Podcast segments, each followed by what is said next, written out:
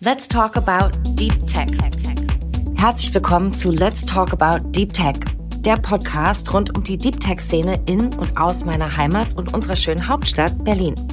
Mein Name ist Geraldine de Bastion und in der zweiten Staffel unseres Podcasts spreche ich mit den GewinnerInnen des Deep Tech Awards 2021 und mit ExpertInnen aus dem Deep Tech-Bereich.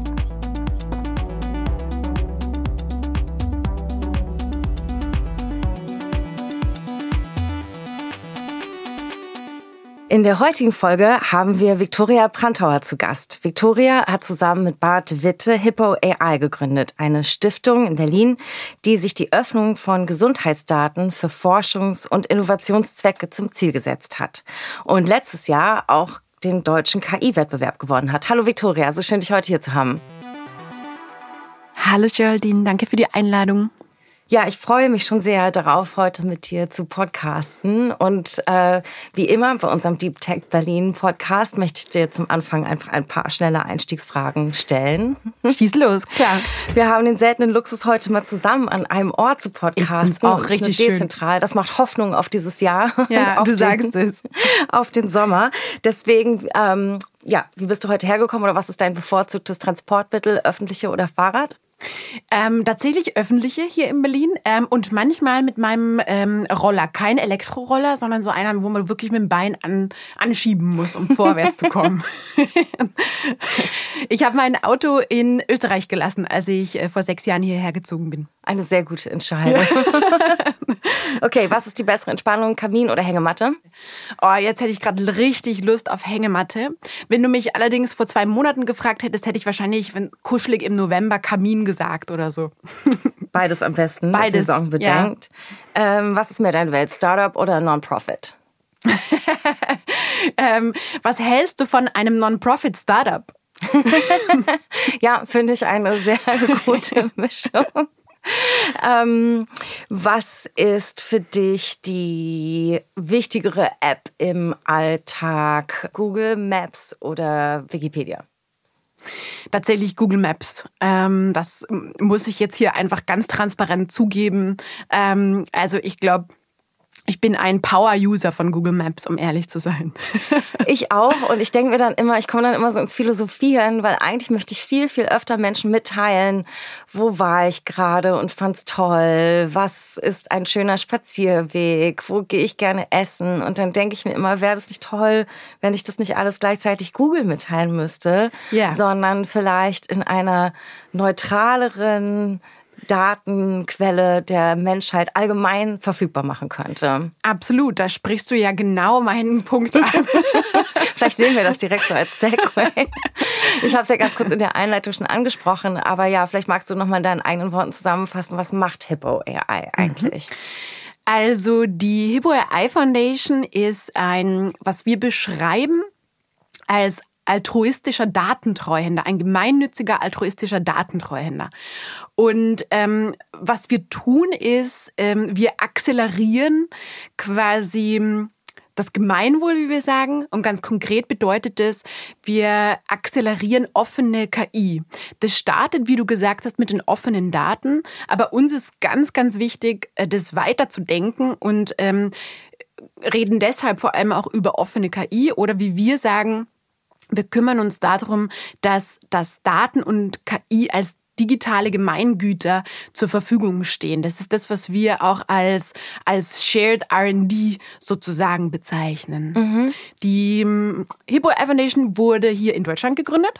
Wir sehen uns aber tatsächlich als, als globale Organisation, weil wir denken, dass gerade Daten und KI hm, global gedacht werden soll ähm, und lokal eingesetzt na, ähm, das ist so unsere Herangehensweise. Und ähm, genau.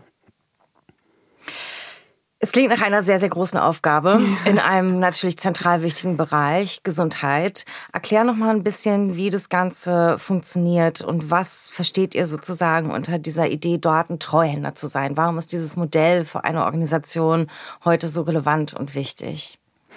Genau, also was wir ganz allgemein gesprochen tun, ist, wir möchten das, das Solidaritätsprinzip, auf dem unsere Gesundheit basiert, digital neu erfinden und möchten das kombinieren mit, sag ich mal, inklusiven, ähm, inklusiven Fortschritt.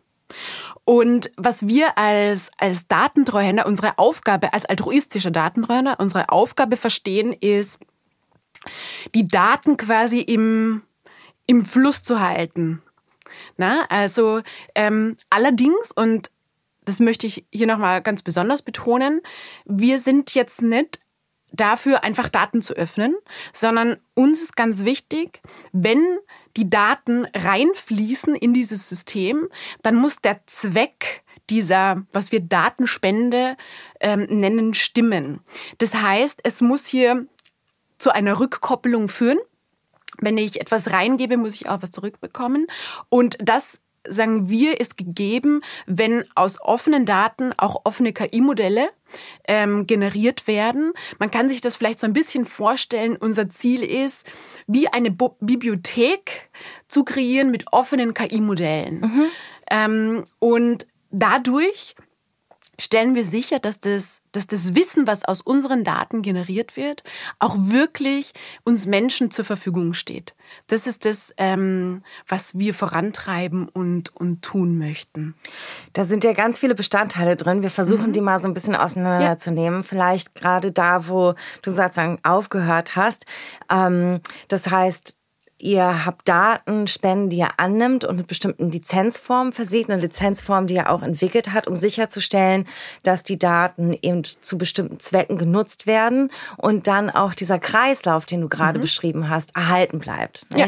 Und es ist ja gerade ein Riesenthema eben, dass man sagt, okay, in ganz vielen Bereichen ähm, ist sozusagen viele, sind viele Ängste damit verbunden, dass KI so als Blackbox funktioniert, dass man nicht versteht, mhm. mit welchen Daten werden sie gefüttert, aber wie funktioniert auch eine KI, gerade wenn sie in, in kritischen Bereichen angewendet werden soll.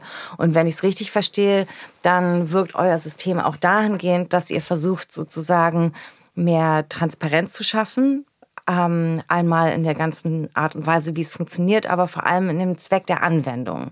Ja, genau, das ist richtig. Also wir sehen uns sozusagen als, also erstens an der Schnittstelle, sage ich mal, zwischen Gesellschaft, Akademie ähm, und, und der Wirtschaft.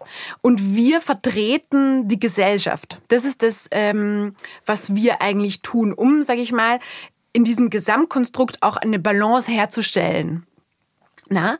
Und da spielen zum Beispiel Themen ähm, eine ganz große Rolle, wie ähm, dass Menschen mitgenommen werden ähm, bei dem, was hier gerade passiert. Ne? Ähm, sie aufgeklärt werden, sie auch die Kompetenz bekommen, ähm, zu verstehen und Entscheidungen zu treffen. Für was sollen denn auch meine Daten eingesetzt werden und für was möchte ich es nicht? Welche Optionen habe ich, ähm, hier Entscheidungen zu treffen? Ähm, da spreche ich so ein bisschen das Thema vom vom Consent an, den ich ja geben muss als, also diese Zustimmung, die ich geben muss als, als Datenspender. Ähm, aber eben diese, diese Weitsicht, dass, dass es zwar gut ist, meine Daten zu spenden, aber diese Differenzierung einfach wichtig ist, was passiert nach dieser Datenspende. Mhm. Und das ist momentan einfach nicht, nicht gegeben. Also das ist so der, der eine Bereich. Und der andere ist aber und das ist mir auch wichtig zu betonen, eben diese, diese Schnittstelle, die ich angesprochen habe. Also auch die Wirtschaft ist für uns ein ganz, ganz wichtiger Partner. Ähm, uns ist auch wichtig, in diese Richtung, sage ich mal, zu, mm, zu informieren, wenn die Daten miteinander geteilt werden, die KI-Modelle miteinander geteilt werden, dann ähm, ist es eigentlich zu verstehen als geteilte Kosten und dann basiert die Wertschöpfung auf einer anderen Ebene. Und das heißt, da sprechen wir auch ganz stark von einer Mindset-Veränderung, ähm, die wir hier vorantreiben mhm. müssen.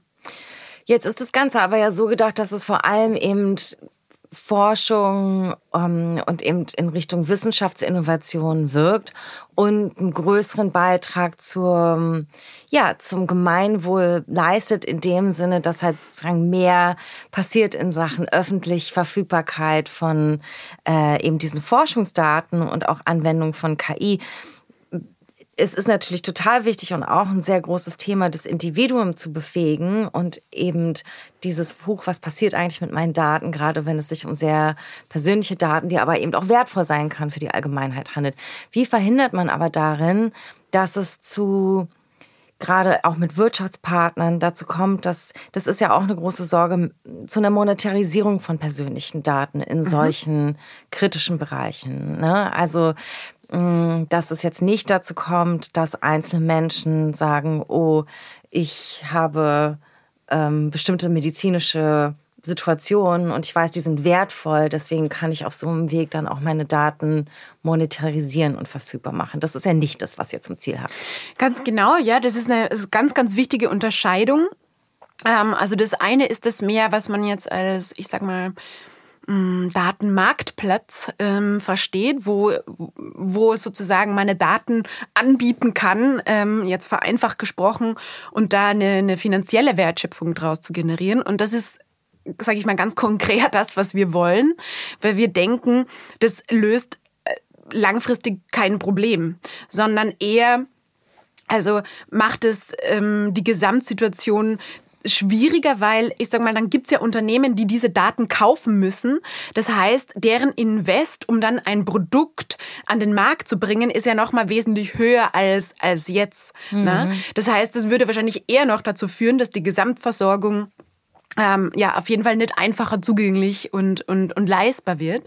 Ähm, was wir möchten, ist eben genau das, das Gegenteil. Wir denken, ähm, dass dass das im Sinne der Menschen ist, wenn die Daten geben, Wissen generiert wird, das eben allen zur Verfügung steht. Und da soll kein Geld fließen, um, ähm, um, diese, ja, um, um dieses Wissen sozusagen zu, zu generieren, zur Verfügung zu stellen.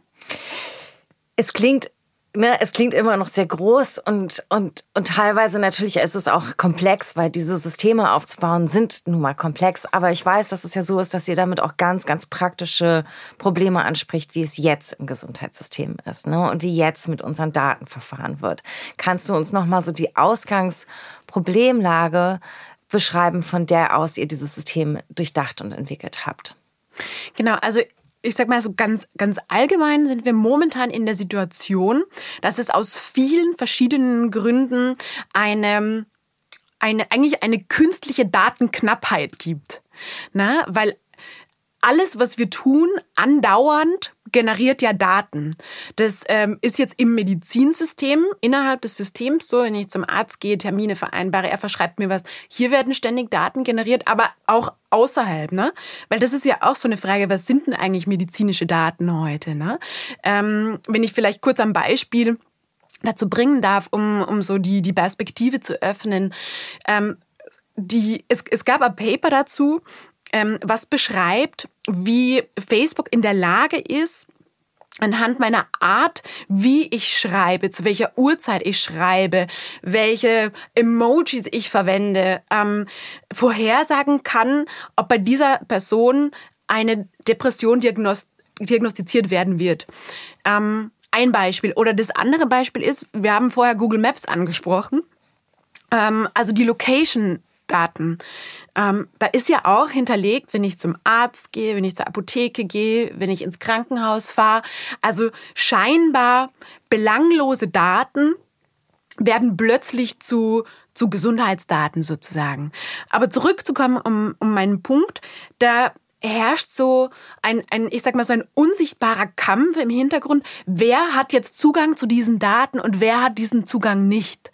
Und wir denken, dass das eine eigentlich eine unnötige Liebesmüh ist, weil Daten nicht sind, was ähm, äh, was nur einer nutzen kann. Das ist keine Bodenressource, um die ähm, Territorien quasi ähm, Territorienkämpfe stattfinden müssen, sondern es ist etwas, was eigentlich in Fülle da ist und auch wieder verwendet werden kann.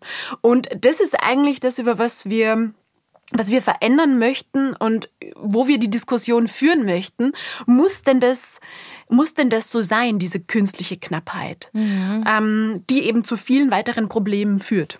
Es könnte ja potenziell die Grundlage sein, wirklich ein riesen, eine riesen Kehrtwende, ein riesen Umdenken in dem gesamten Research- und Innovation-Bereich anzuregen, weil diese Idee, dass sozusagen Innovation proprietär geschehen muss, damit ein Anreiz da ist, ein Produkt zu schaffen, was man dann entsprechend verkaufen kann, patentieren und verkaufen kann. Die ganze Debatte, die wir jetzt gerade vielleicht um Corona-Impfstoffe und deren Freigabe sehen, mhm. könnte ja ganz, ganz anders aussehen, wenn die, ich sag mal, Innovationspipeline, die dazu führen würde, auch eine andere geöffnete wäre, so wie ihr sie vorseht, richtig? Ganz genau. Das ist das, was wir, was wir eben versuchen, als, als, als Message zu, zu verteilen und Diskussionen darüber zu führen. Und ähm, da spielt eben ein ganz anderer Punkt noch rein und da möchte ich so ein bisschen darauf hinweisen.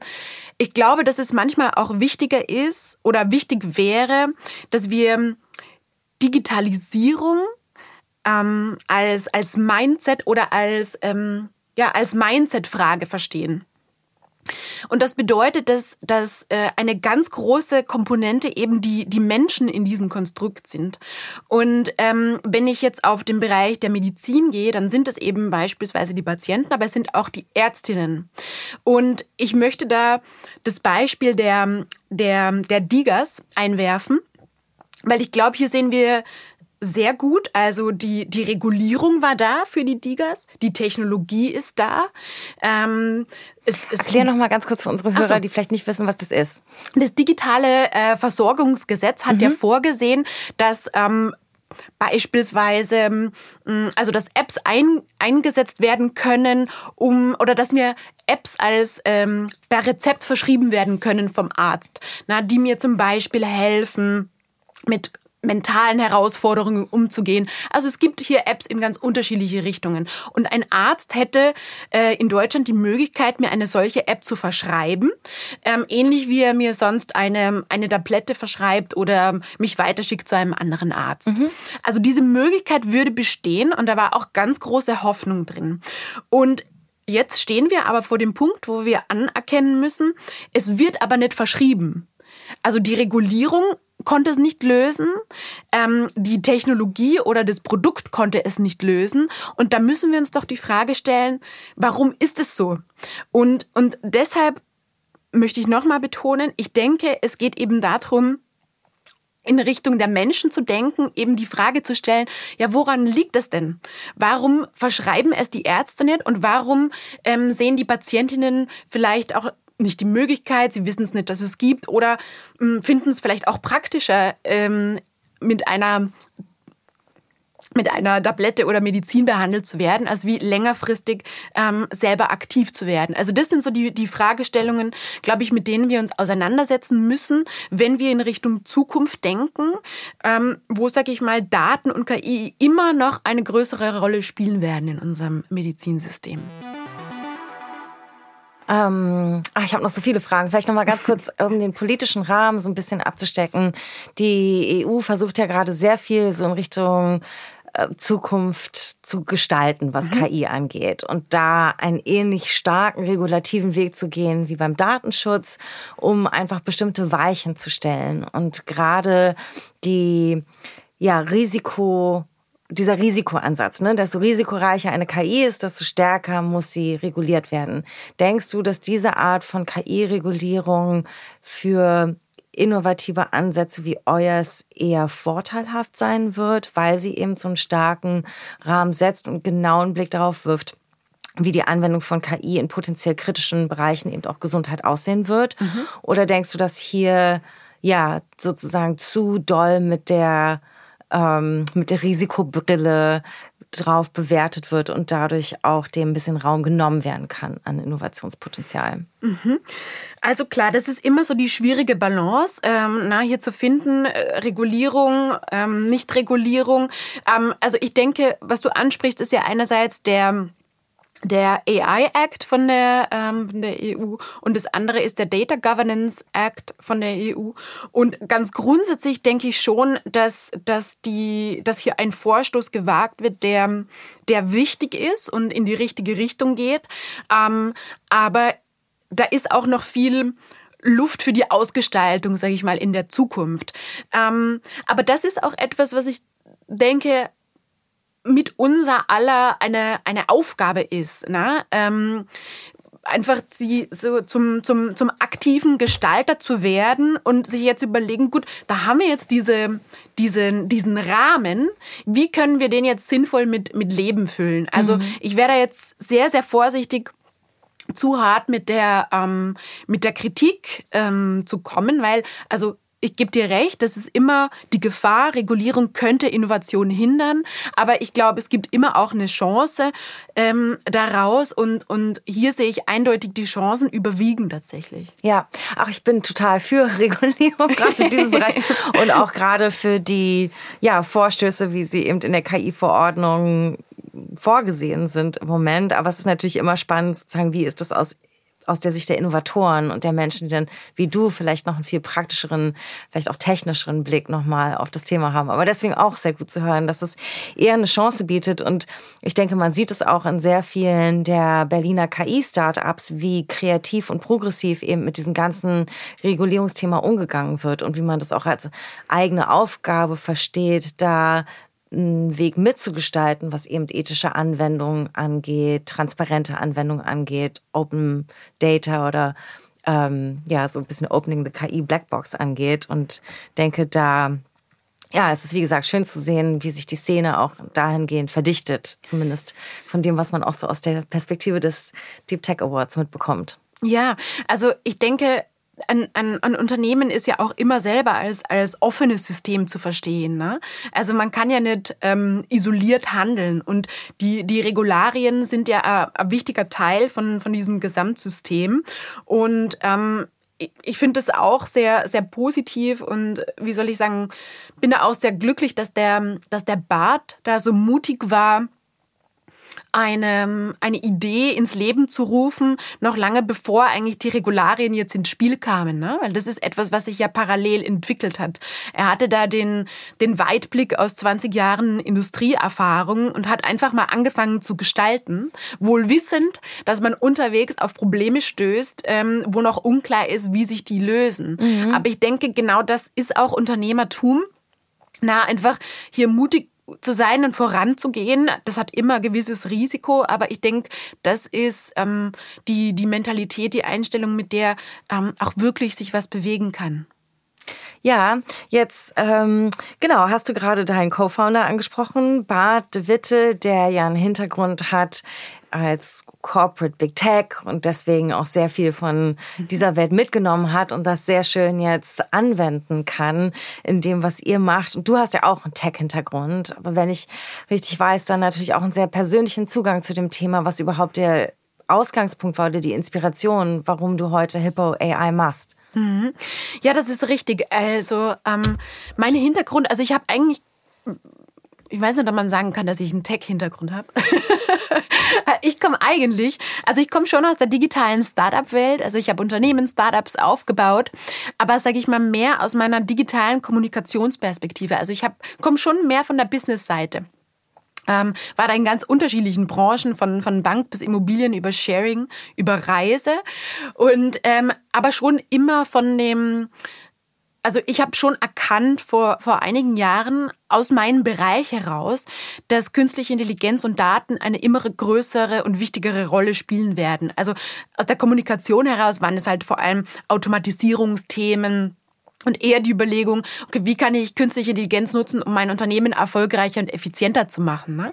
Und wie, wie du es eben schon richtig angesprochen hast, gab es da dann eine, eine Kehrtwendung in, in meinem Leben, weil ich eben selber mit, ähm, mit Brustkrebs diagnostiziert worden bin im Sommer 2019.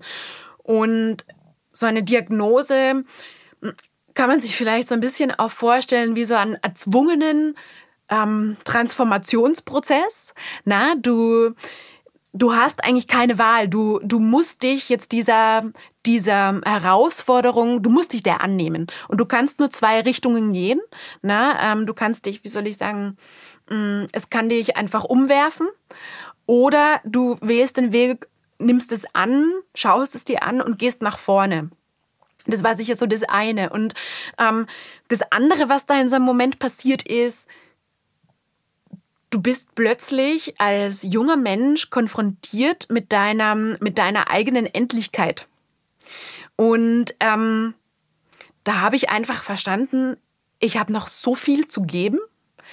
Ähm, und ich habe einfach die Frage gestellt, diese ganze Energie, die man täglich so aufwendet, na, ne, für oft Banalitäten. Für was möchte ich denn meine Energie wirklich einsetzen?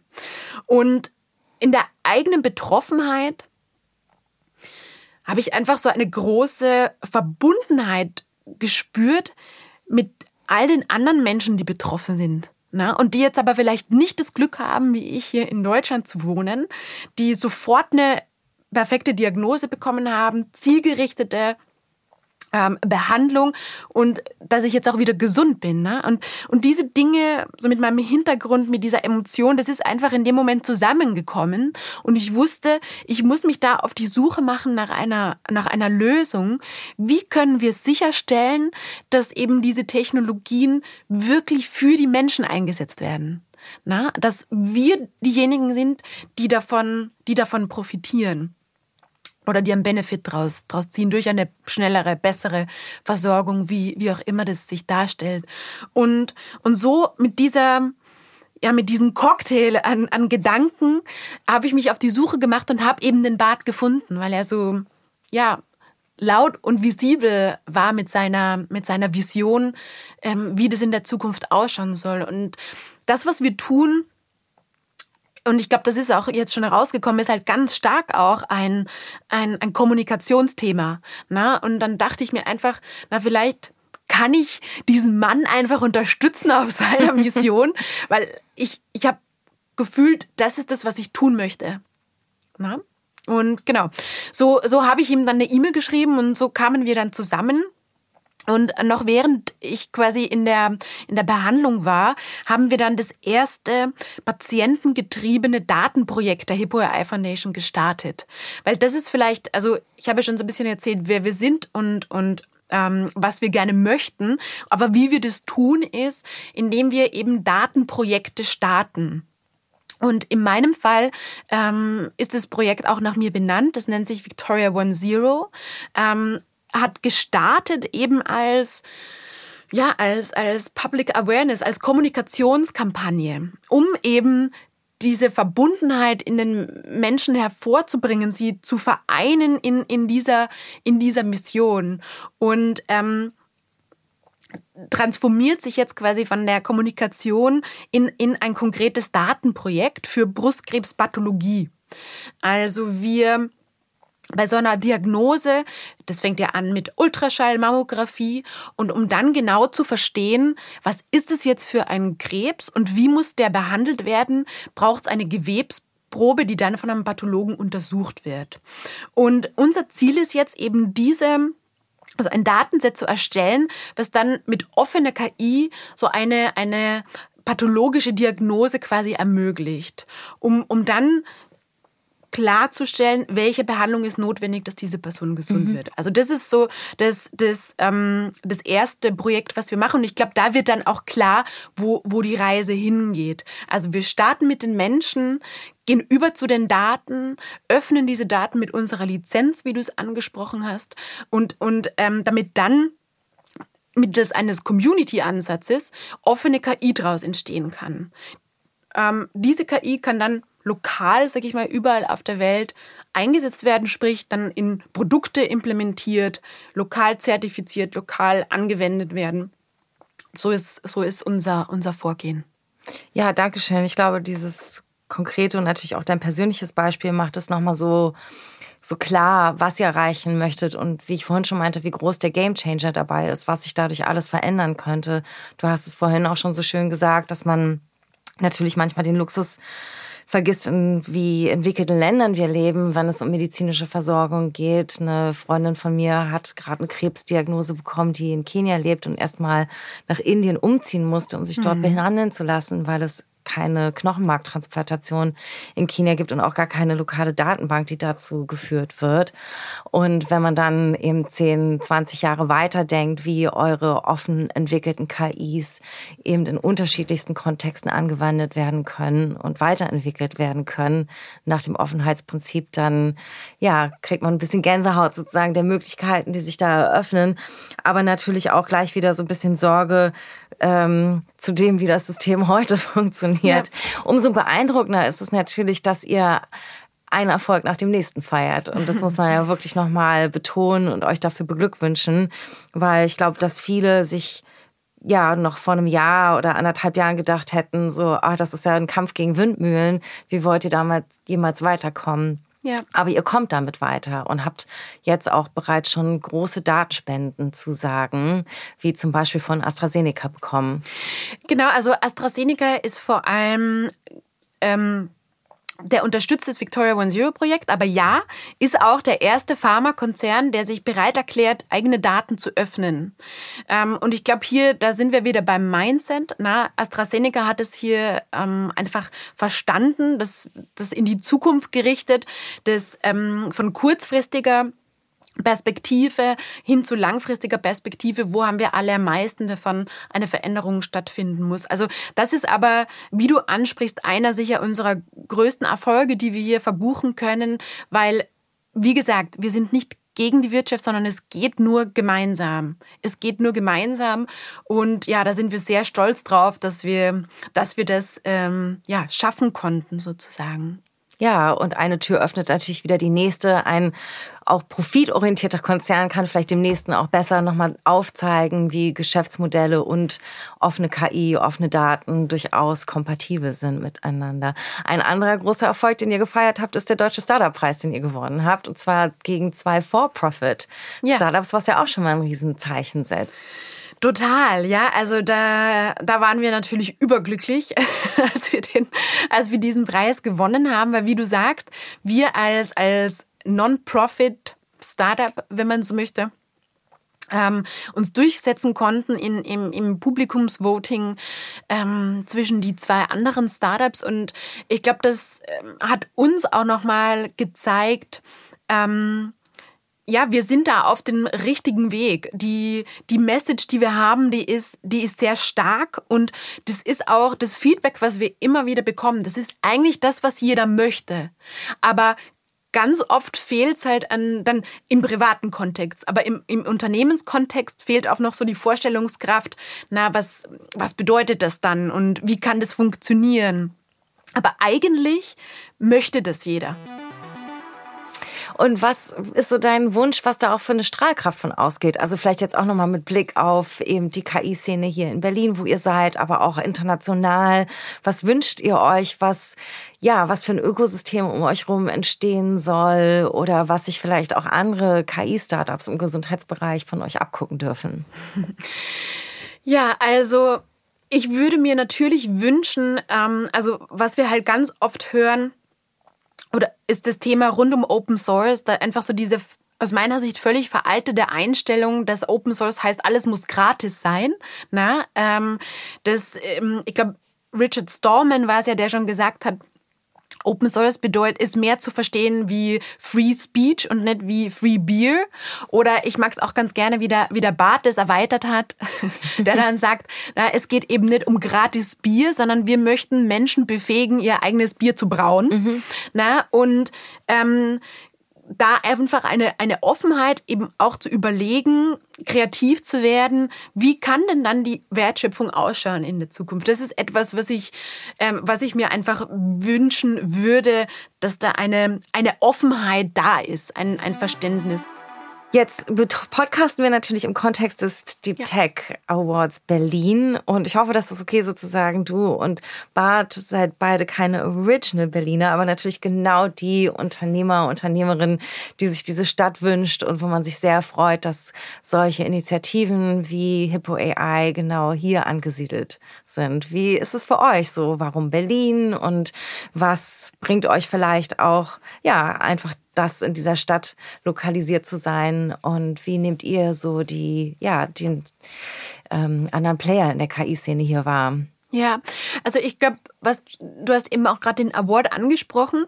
Ähm, ich glaube, das ist schon auch wichtig, ne? weil, weil es eben Sichtbarkeit kreiert, Aufmerksamkeit erzeugt und, und, und Spotlights setzt auf die, in dem Fall auf Berlin, auf, auf unsere Region. Ne? Und ähm, ich glaube, was, was Berlin ausmacht, wieso der Bart und ich auch hier zusammengefunden haben, ich sage das immer ganz gern so, in, in Berlin mögen wir keine Mauern, sondern wir durchbrechen diese Mauern und wir gehen voran. Ne?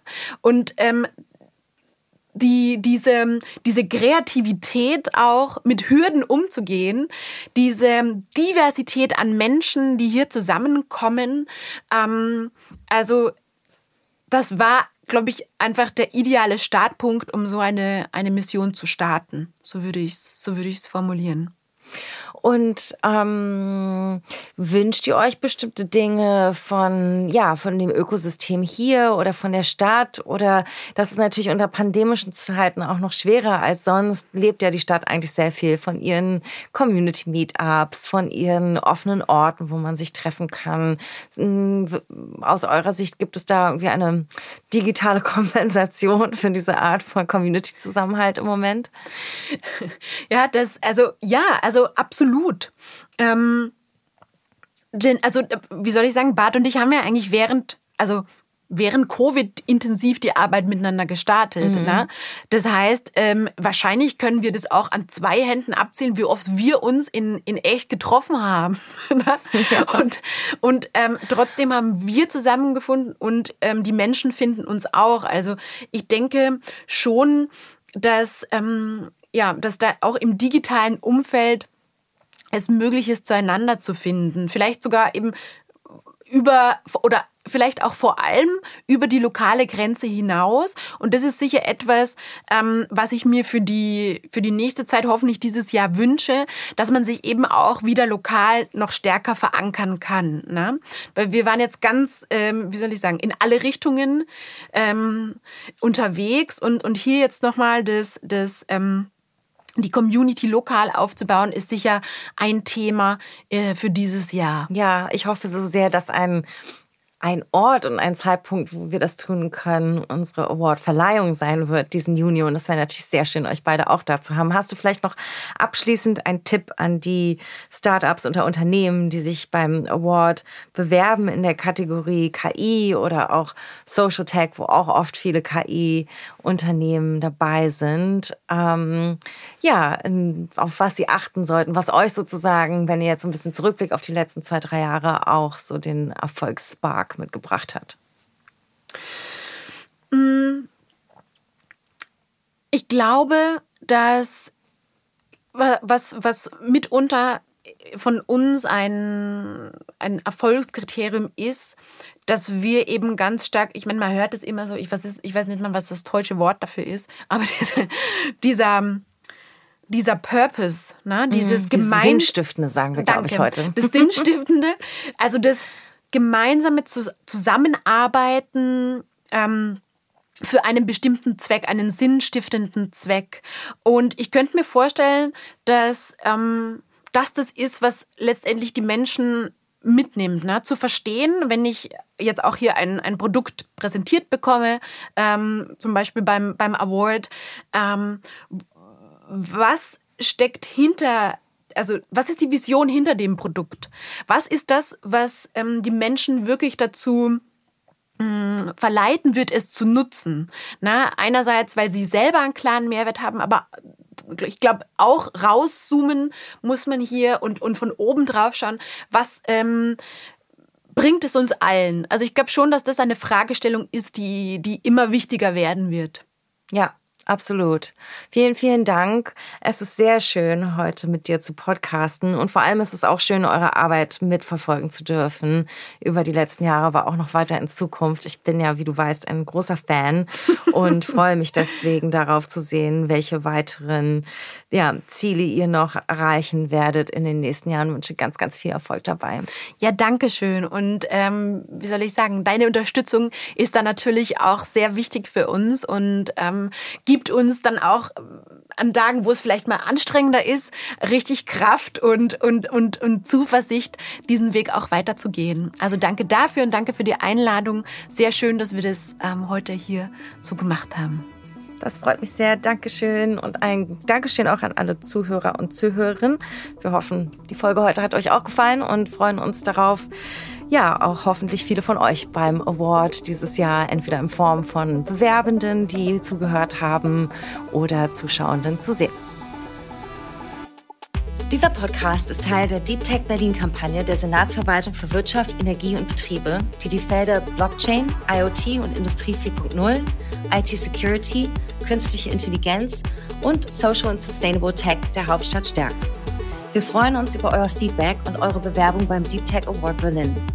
Weitere Infos findet ihr unter berlin.de slash deeptech und alle Links sowie weitere Infos zu den jeweiligen Folgen auch in unseren Show Notes. Let's Talk About Deep Tech ist eine Produktion der Senatsverwaltung für Wirtschaft, Energie und Betriebe. Host Geraldine de Bastion, Redaktion Alice Bucher für Uhura Digital, Ton und Schnitt Florian Kasten für Schönlein Media.